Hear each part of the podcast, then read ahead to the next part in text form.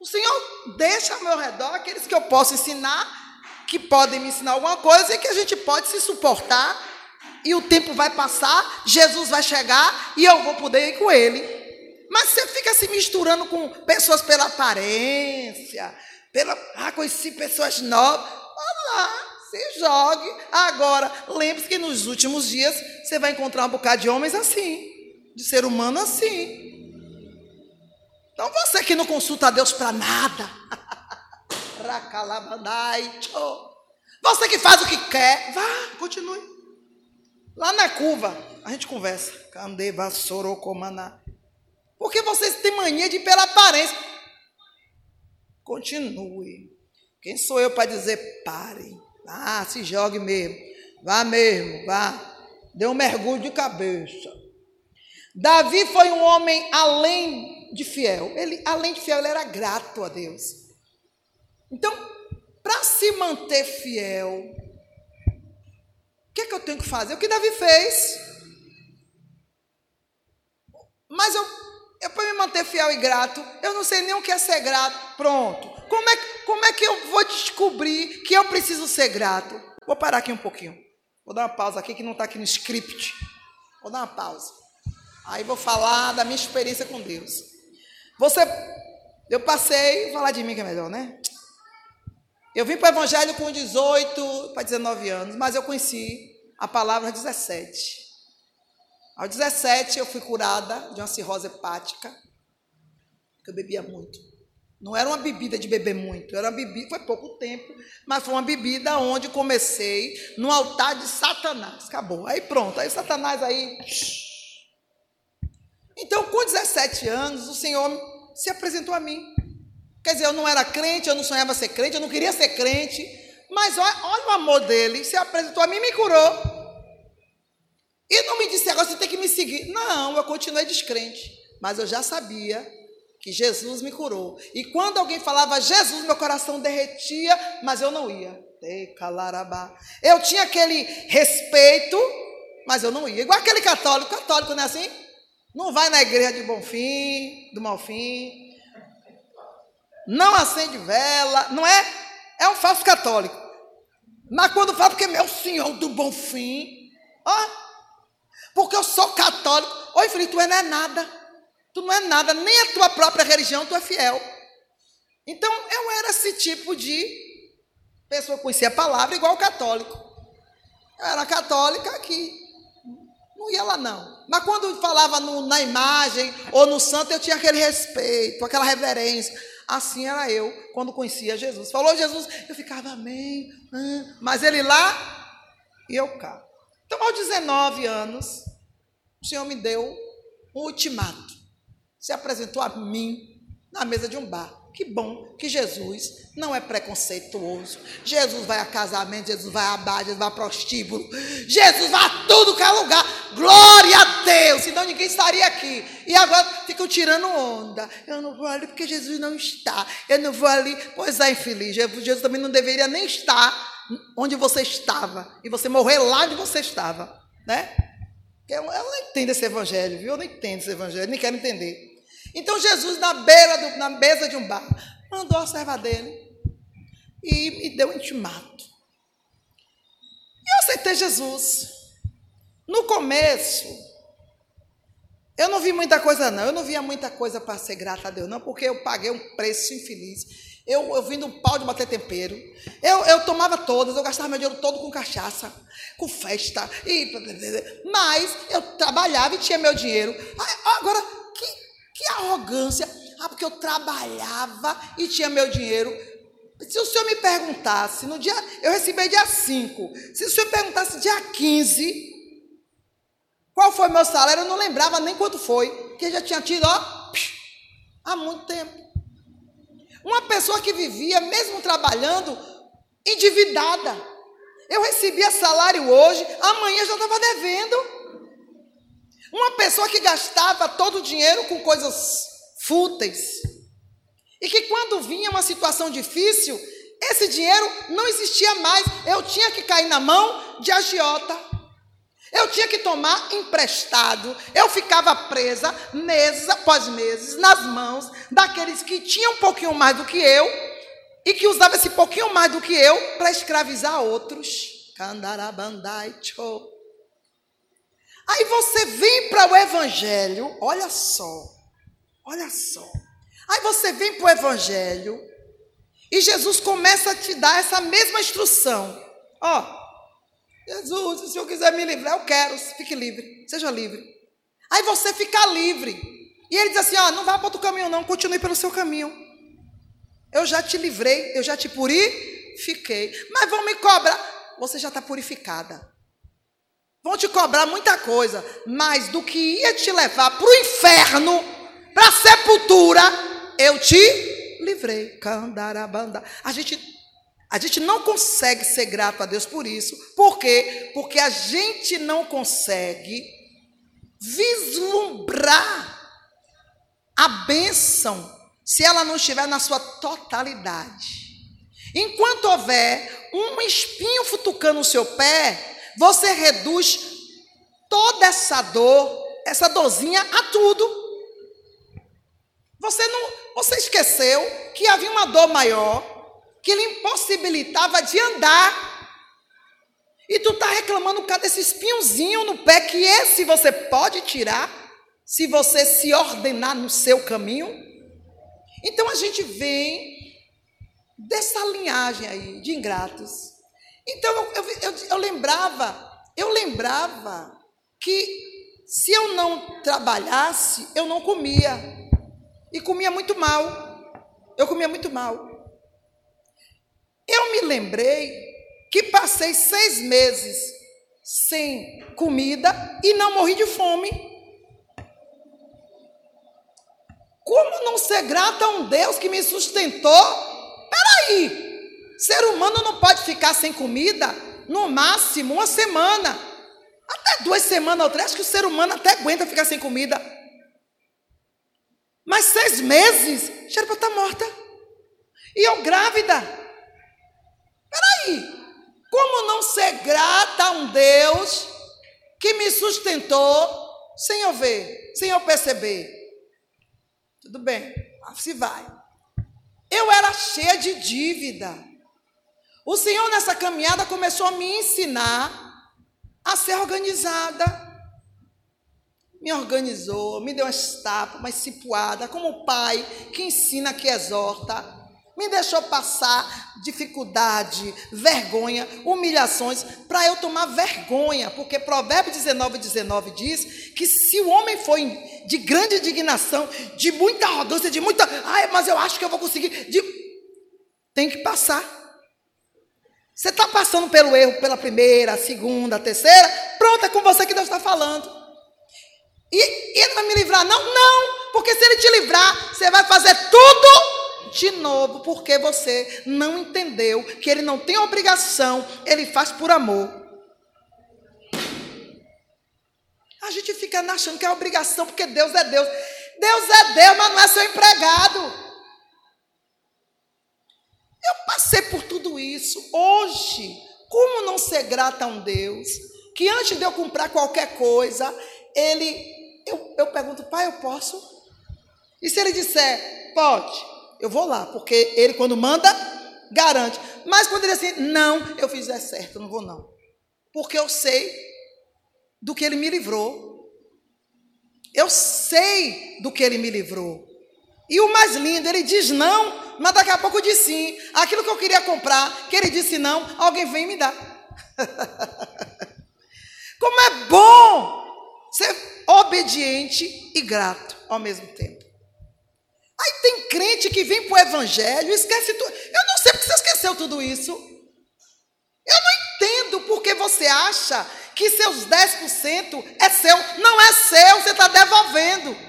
E eu não sei porque essa oferta que você dá, você acha que é muito. Pega essa oferta que você dá, já deu, e junte com a que você vai dar, e resolve a tua vida aí para eu ver, vá.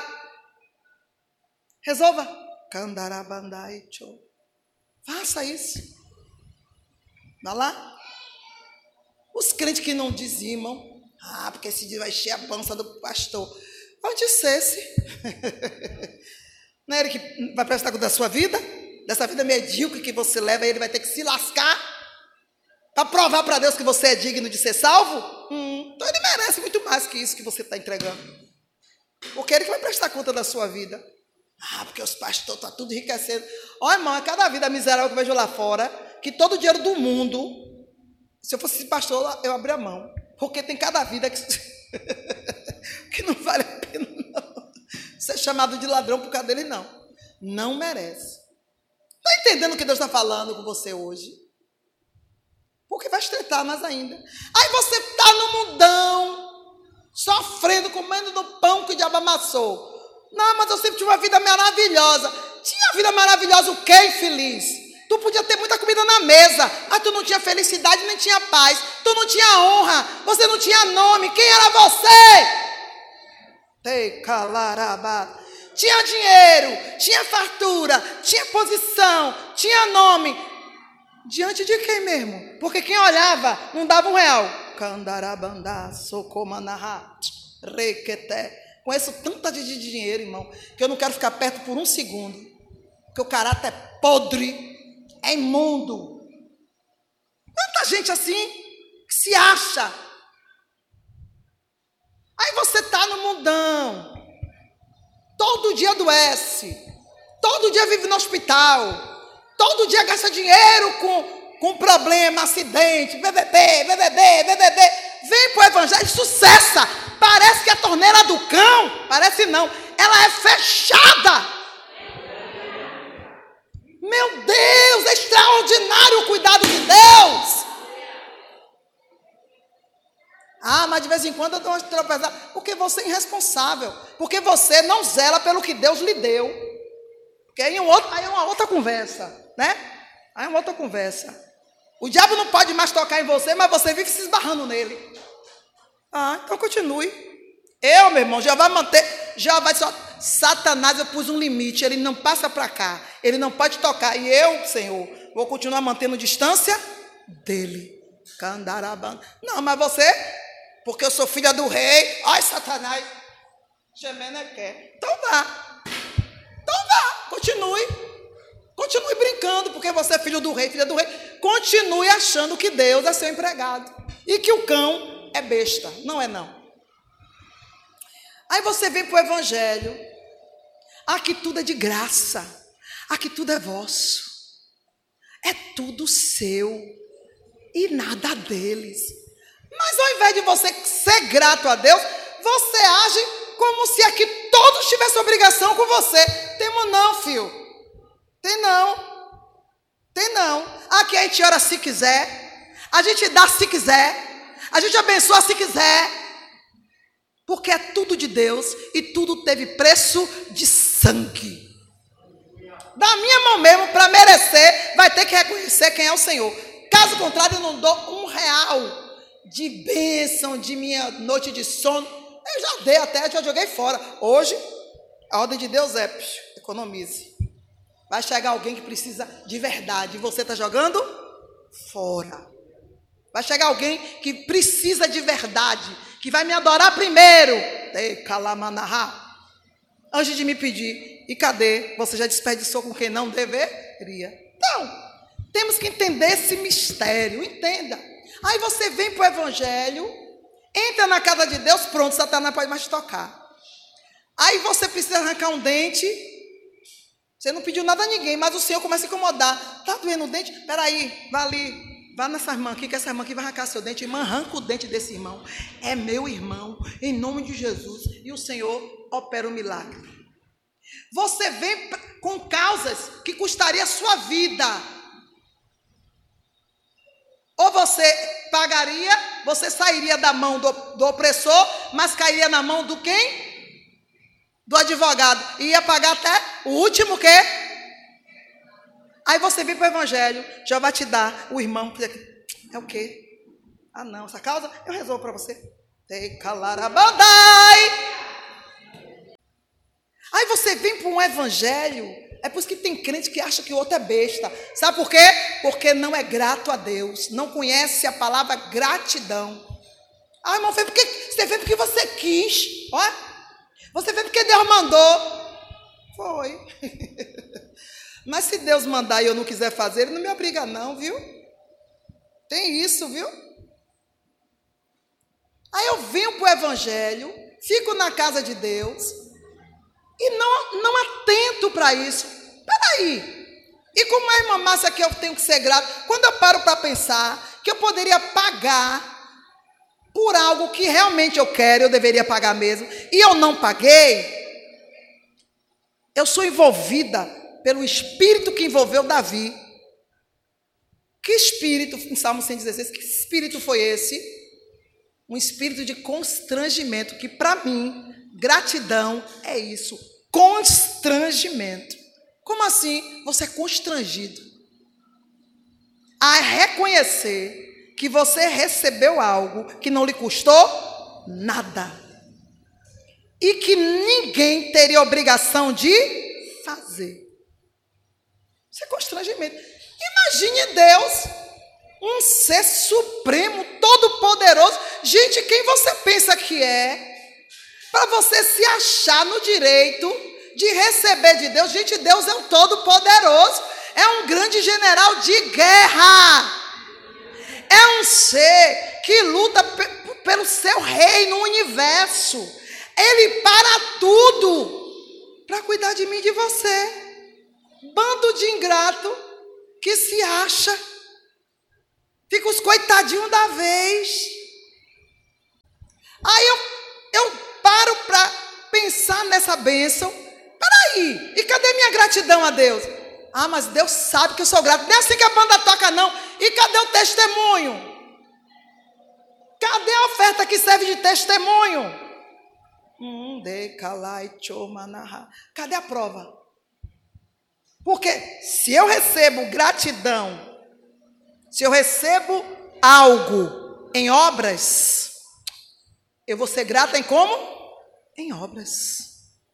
E eu sou grato ao meu Senhor todos os dias, de onde Ele me tirou, como Ele me tirou, como Ele usou pessoas para me arrancar de onde eu não queria sair.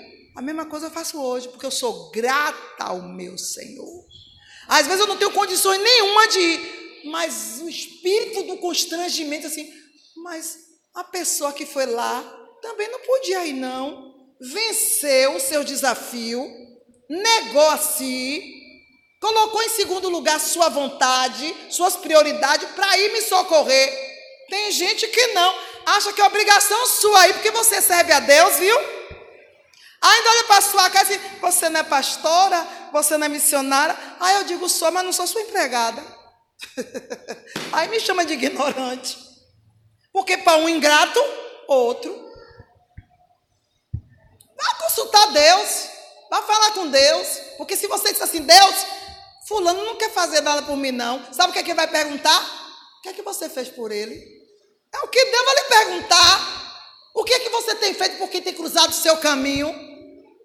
Porque se você tem, mas eu tenho feito, não diga isso para Deus, porque Deus não é infiel nem é irresponsável. Porque se você tiver feito algo para alguém, a Bíblia diz que ele disse, eu acredito que ele disse, porque assim ele tem feito, que nem um copo de água que você der a um dos pequeninos dele, na qualidade de discípulo dele, fica sem o galardão dele. Então não chame Deus de mentiroso. Porque se você tem feito e você está cobrando de Deus porque você tem feito, tu vai receber chumbo.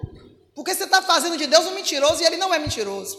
Porque quando a gente faz algo, imediatamente o Senhor faz por nós, porque Ele não fica devendo nada a ninguém. Ele sabe quem é o ser humano. Então Ele não vai deixar. Você lembra, Senhor, aquela noite que eu deixei de dormir? Aí o Senhor lembro. Você não fez mais que sua obrigação, porque naquela noite, tu lembra que eu deixei o meu servo calo acordado por sua calça? Hum. então não adianta. São pães, ó farinha trocada. Então ninguém jogue na cara de Deus nada porque está pago, ó. Agora, ser grato, poxa, Deus não obriga não, mas é algo lindo de se ver. É algo que quando Deus recebe, ele não quer parar mais. Então ele começa a pegar aquela árvore ali e começa a adubar, começa a limpar, porque ele é árvore que está dando fruto de gratidão para Ele, porque não tem nada que eu e você faça que Deus não tenha. Agora, um espírito voluntário de gratidão, um espírito voluntário de servir, isso aí Deus não tem. Nem ele quer comprado, ele quer dado, ele quer ganhado. Tá dando para entender? Então, Davi, ah, oh, pode se preocupar, não, Samuel. Eu já preparei para mim, eu já escolhi, separei um rei para mim segundo o meu coração. É profundo isso. Eu separei um homem para me servir que não precisa eu ficar jogando na cara dele nada, que eu não preciso que o espírito lembre nada. Ele vai ser grato por si. Ele vai me servir porque quer. Ele vai se dar por espírito voluntário e sem medo de perder. Ou melhor, dois, porque depois de Jesus só teve dois. E de, depois de Cristo, eu fico com Davi, apesar de todas as falhas, porque eu me identifico com Davi, nós somos falhos mesmo. Depois Paulo. Sabe o que o Espírito falou assim? Morrer, morri. Haja o que houver, vou continuar aqui. Ponto final. Sabe o que? Crente de convicção, que não tem nada em ninguém, nada que você diga que faz a pessoa mudar de ideia, porque tem crente, irmão, nos dias de hoje, que se alguém chegar apresentando um novo Jesus, vai, viu? Se chegar alguém falando mal de Jesus, vai, viu? É porque não tem um pregador usado por Satanás com tanta ousadia, ou com essa coragem toda do cão, que queira cair duro, para mentir acerca de Jesus. Mas se acontecer, antes ele cair duro, metade da igreja vai. É verdade, Jesus demora de abençoar mesmo. Oh, vai começar. É mesmo, Jesus faz cada uma com a gente que, meu Deus, tem hora que fica assim, será que é Jesus mesmo? Oh. não se engane, não, porque ser humano é isso aí. Ser humano é isso aí. Tanto é que no grande dia, o Senhor diz o quê? Que se possível até os escolhidos. Ó, se possível até os escolhidos vai na leva. Hum, vamos ficar vigiando, viu? Guardar nossa mente e nosso coração no Senhor. Salmo 116, 12, leia. Que darei eu ao Senhor por todos os benefícios que me tem feito? 116, 12. Olha só. Davi se, se viu envolvido pelo espírito de constrangimento. Sabe o dia que você senta assim? Foi o caso de Davi. Pegou seu violãozinho, sua harpinha, seu instrumento lá feito a, a facão que ele fez. Começou a, a, adorar o Senhor e daqui a pouco ele começou. Passou um filme na vida dele. Passou um filme. Peraí, como foi que eu saí daquilo ali? Peraí, se eu não tinha um real, como é que eu. Peraí, eu só tinha. Eu tomava conta das ovelhas de meu pai. Como é que eu tenho um palácio agora? Peraí, eu tomava conta das ovelhas, eu era o menor da casa, ninguém me dava um real, ninguém me dava valor nenhum. Como é que agora eu tenho essa honra toda? Ó. Cadê o espírito de constrangimento na vida de vocês, hein? Cadê esse espírito de constrangimento para fazer vocês ficarem constrangidos diante de Deus? E dar a Deus o que é devido a Deus. Peraí, como é que eu vim parar aqui? Eu sou rei de Hebron. Peraí, agora eu sou rei de toda Judá. Peraí, e todo Israel me aclama como rei. eu era o mocinho, o mocinho, é, para mim chamava Davi de boiola. Eu era o mocinho simpático, um moço formoso. Era um, menino, um moço alegre, né? Porque vivia cuidando da casa, cuidando das ovelhinhas do pai, não podia ir para o exército do rei, porque quem olhava para ele era frágil, magrelinho. Peraí, como é que agora eu sou ungido do Senhor? Peraí, vou mais. Como é que as mulheres agora gritam? Saul matou milhares, mas Davi, milhares de milhares. Alto lá! O que eu posso dar ao Senhor por todo o benefício que ele me tem feito? Foi a pergunta de Davi. Ali, precisava dar mais nada não, porque Deus ele sonda na onisciência a intenção. O Senhor sabe se você faria ou não. E na onisciência de Deus, quando ele vê que o crente faria, nem precisa fazer. Você sabia disso? Mas ele faz assim mesmo, mas nem precisaria. A Bíblia diz que todas as vezes que Davi, que alguém que, que precisava demonstrar gratidão a Deus nas formas materiais, a Bíblia diz que Davi estava lá. Além dos seus tesouros como rei, além da sua fidelidade nos, nos impostos arrecadados, que você sabe que o rei arrecadava, ele pegava do seu tesouro particular também. Gente, o que é isso? A oportunidade que ele encontrava para mostrar a Deus gratidão, ele fazia. Por que essa necessidade de Davi? Porque a gente sabe, irmão, que nada dessas coisas move o coração de Deus, mas a gente tenta. A pessoa, quando quer agradar a Deus, quando quer chamar a atenção de Deus, ela faz qualquer coisa. E o Senhor receita, porque Ele sabe que a gente é humano e, de forma humana, não teria outro jeito de fazer senão através das coisas espirituais transformadas no material. Se é no material que Deus tem te agraciado, seja grata no material. Se é no espiritual, seja grata no espiritual. Só que é impossível Deus te gratificar só no espiritual. É impossível. Todas as bênçãos espirituais que o Senhor me dá, elas são transformadas na, em materialidade. E ela, por mais que venha só para mim, ela explode para todos que estão ao meu redor. Não tem para onde correr. Eu não consigo deter, reter. Eu não consigo. O Senhor me dá uma palavra, o Senhor, eu, eu, eu ganho vida. Aí o Senhor, eu fico com aquela palavra. Aí Satanás, ele te deu só uma palavrinha, mas a palavra mim explodiu e me deu vida. Eu pego a mesma palavra e dou, e eu vejo gerar vida. Ei, calarabandás.